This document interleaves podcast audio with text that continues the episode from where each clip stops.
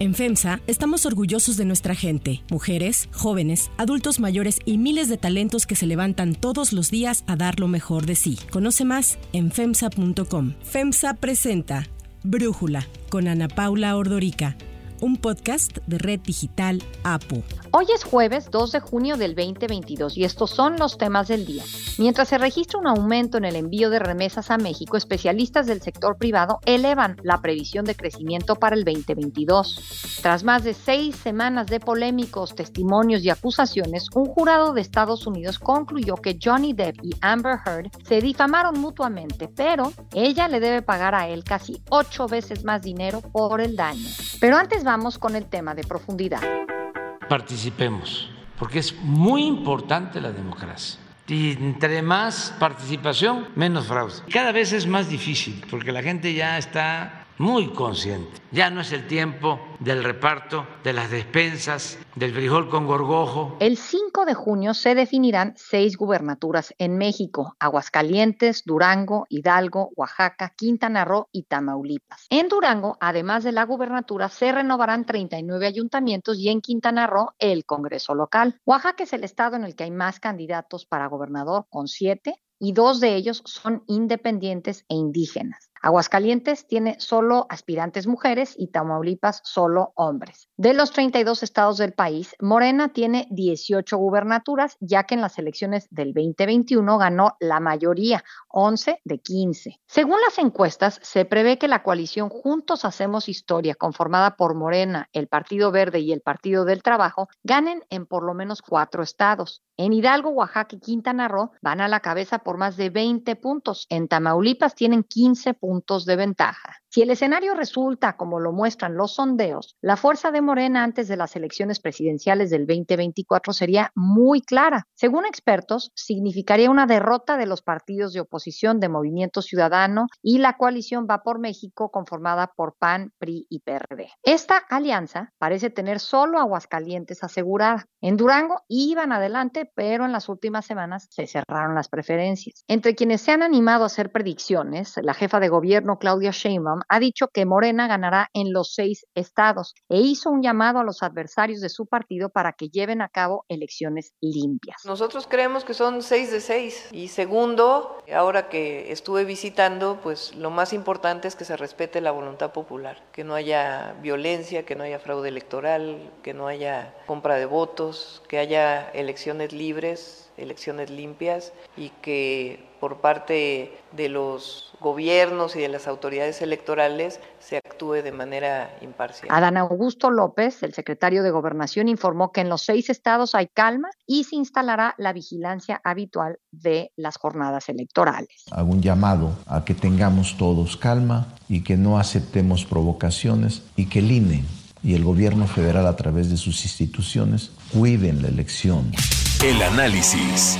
Para profundizar más en el tema, le agradezco a José Antonio Crespo, analista político, platicar con nosotros. José Antonio, ¿cuáles son tus predicciones hacia las elecciones del domingo? Mira, yo creo que coincide con la de todos los analistas que están viendo eso a partir de las encuestas, en donde cuatro estados de los seis que están en disputa, pues ya prácticamente están asegurados por Morena. Los que están todavía veremos es Aguascalientes, desde luego, que más probablemente quede en el PAN, pero pues ahí también se está dando una contienda y están poniendo todo el esfuerzo Morena. Y Durango, que se ha ido empatando, donde también había preferencia por el PAN, pero se ha ido empatando. Y quizá pudiera Morena también ganarlo. Entonces Morena lo más probable es que tenga cuatro, cinco y muy difícilmente seis. ¿Qué ha hecho bien Morena o qué ha hecho mal la oposición para que estemos viendo estos números o crees que cada estado tiene una lógica distinta, José Antonio? Por eso vimos también cómo en Jalisco ganaba Movimiento Ciudadano y no Morena. Nuevo León, pues podía haber ganado Morena, pero eligió una candidata priista de 30 años que además mintió sobre su participación en aquella secta extraña. Y cuando se,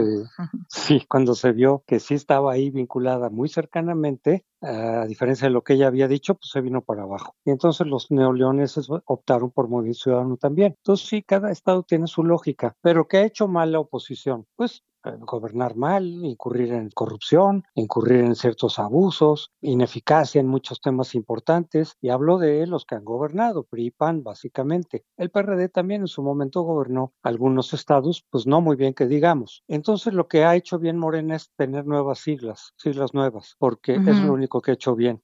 porque la gente le genera la ilusión de que es un partido realmente nuevo, cuando en realidad está formado mayoritariamente por priistas, algunos panistas por ahí y muchos periodistas también, pero que son parte de lo que Morena mismo critica. Critica el pasado, critica lo que hicieron los otros partidos y la mayoría de ellos participaron de eso, pero ya se limpiaron, se lavaron las manos y la gente se va con la ilusión de que por tener nuevas siglas es realmente un partido nuevo, fresco, honesto y, bueno, pues tienen que comprobarlo en carne propia, en cabeza propia, como se dice, que son los mismos, son priistas que han incurrido en muchos eh, fallos, abusos, ineptitudes también, priistas, perredistas y uno que otro panista. Pero esa es la ventaja que tiene, así como la tuvo a nivel federal en 18, la gente votó porque era nuevo y porque pues querían creer, muchos lo siguen creyendo, que realmente iba a ser algo distinto. Lo mismo en los estados, quieren probar a ver si de veras lo nuevo en realidad cambia la situación para bien, porque del PRI y el PAN pues ya los conocen y no quedaron la gente con razón muy satisfechos. Entonces prueban algo disque nuevo, que en realidad no es nuevo. A ver, ahí quiero dos aristas que podamos platicar. La primera sería Movimiento Ciudadano, que decide ir solo. Casi todos los estados trae más o menos un 6% de preferencias, salvo Quintana Roo, que no sé si por el personaje, Pech, o por el ruido que se hizo cuando Roberto Palazuelos iba a ser el candidato y lo quitaron y pusieron a Pech, si eso ayuda y tiene ahí un 15%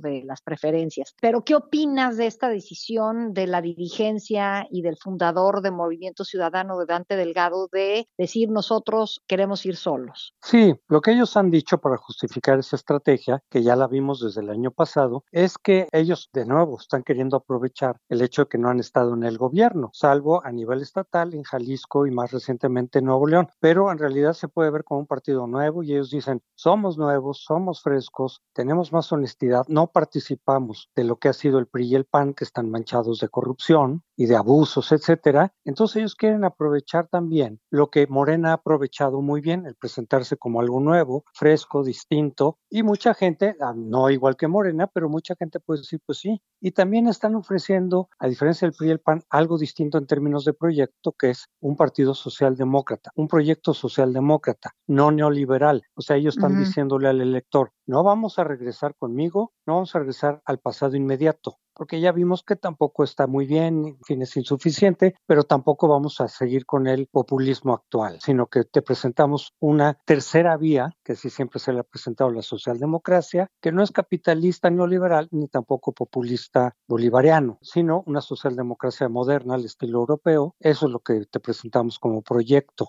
Entonces eso puede ser atractivo para ciertos electores más informados, desde luego, pero esa es la apuesta, de que poco a poco vayan ganando electorado, vayan ganando ganando territorio electoral y eventualmente llegar al gobierno. Aunque Dante ha dicho que pueden ganar la presidencia del 24, pues está difícil, yo francamente no lo creo. Pero ellos mismos dicen, bueno, poco a poco. El problema es que justamente ellos, al ir por su lado, el problema para los no obradoristas es que ellos le pueden dar indirectamente el triunfo a Morena. Por ejemplo, de estos seis estados se ha hecho el cálculo, a partir de promedio de encuestas, que en tres estados de haber sumado Movimiento Ciudadano a la coalición, podría ganar la coalición. Entonces, en lugar de ganar cinco o seis estados Morena, ganaría tres o a lo mejor incluso dos nada más. Tres para la coalición, Aguascalientes para el PAN y los otros dos Morena. Entonces le reducirías de cinco a dos, lo cual en términos de oposición y de disidentes de Morena sería muy bueno, en lugar de que Morena se quede con cuatro o cinco. Pero Movimiento Ciudadano va por su lado. Sí, y justo ayer escribí sobre ese tema en mi columna del Universal y me buscaron eh, de Movimiento Ciudadano para decirme que esta idea que tenemos de que Movimiento Ciudadano al ir solo daña a la oposición o la unión de la oposición es falsa, que de hecho Movimiento Ciudadano, al ir solo, a quien le resta votos es a Morena. Y está ahí esta encuesta de Aguascalientes y cómo la gente está en contra en un 52% de los encuestados está en contra de que el PAN haya hecho alianza con el PRI para competir en las elecciones por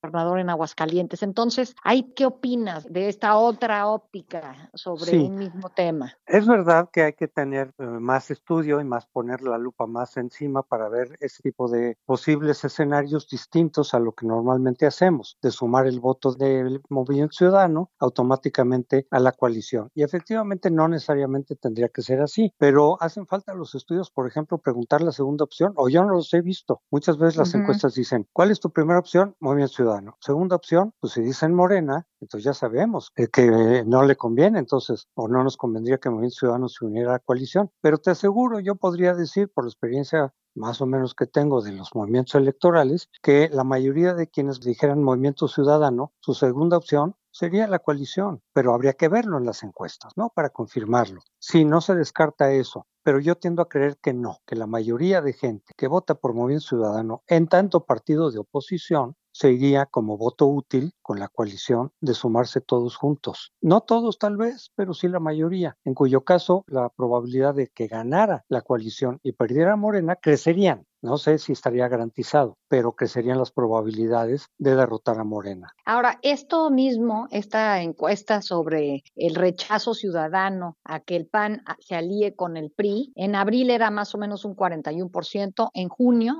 uno era 52%, o sea, ha crecido. Yo pensaría que los audios de Alito pues no le ayudan a la alianza opositora, pero ¿tú qué piensas si es buena o mala idea que vayan juntos PAN y PRI y PRD? Es buena idea porque aunque hay algunos que digan, no, yo con el PRI jamás, ¿no? Por ejemplo, panistas muy duros o priistas muy duros que digan, pues el PAN es nuestro enemigo histórico. De todas maneras, hemos confirmado que suben. Es decir, tanto PAN como PRI el año pasado en el Congreso, en la Cámara de Diputados, subieron su bancada. Quiere decir que sí les convino. El PRI pasó de cuarenta y tantos a setenta y uno y el PAN pasó de ochenta y tantos a ciento veinte o ciento veinte y algo. Bueno, pues sí les ayudó. Al final de cuentas, sumaron más votos, aunque haya habido gente que dijera, pues prefiero abstenerme a votar por el PRI porque yo soy panista o viceversa. A final de cuentas, el saldo fue positivo, de tal manera que yo creo que sí fue buena idea y que sí seguirá siendo idea. Por ejemplo, para el 2024, la única posibilidad de derrotar a Morena es con un candidato único.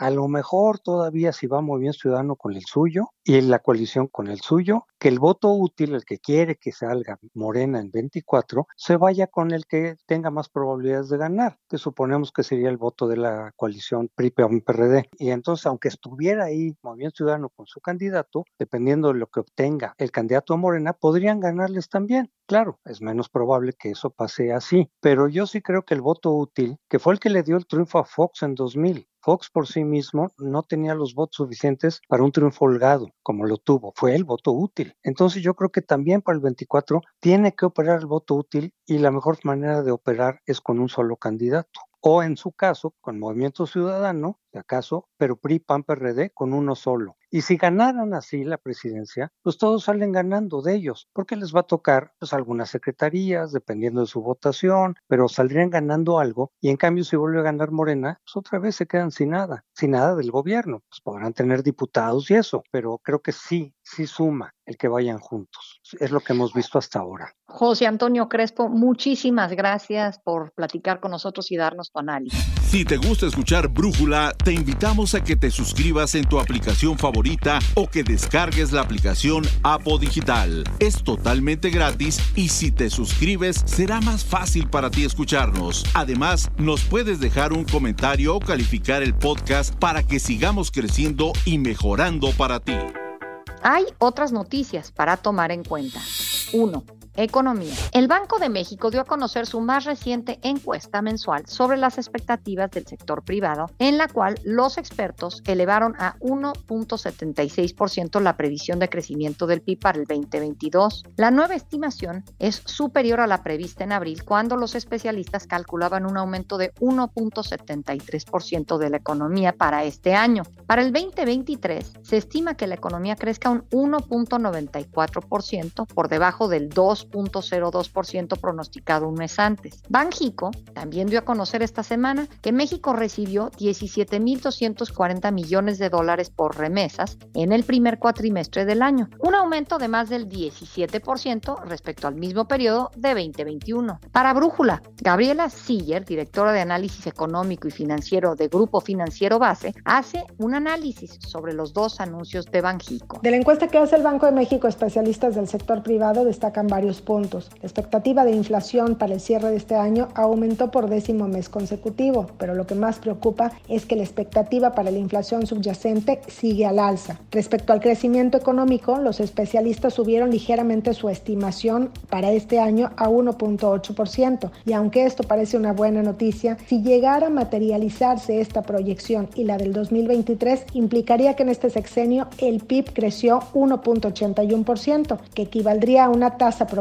anual de crecimiento de 0.30%, la menor en registro para cualquier sexenio. Las remesas no son un logro de la economía mexicana, pues no se originan aquí, pero sí ayudan al crecimiento económico, sobre todo porque generan un mayor consumo. Y a pesar de que el dato de abril fue bueno, empieza a mostrar ciertas señales de desaceleración, pues el crecimiento ha sido a un menor ritmo en este año en comparación del año pasado. En todo el 2021, el flujo de remesas de 12 meses creció en promedio 915 millones de dólares por mes, mientras que este año ha crecido en promedio en 644 millones de dólares mensual. Esto se da pues en Estados Unidos terminaron los estímulos por desempleo y el mercado laboral empieza a dar ciertas señales de deterioro. Con esto se abre la puerta a que el flujo de remesas acumuladas en el periodo de los últimos 12 meses deje de mostrar crecimientos a tasa mensual en la segunda mitad del año y obviamente este riesgo se eleva si la economía de Estados Unidos continúa desacelerándose o cae en recesión.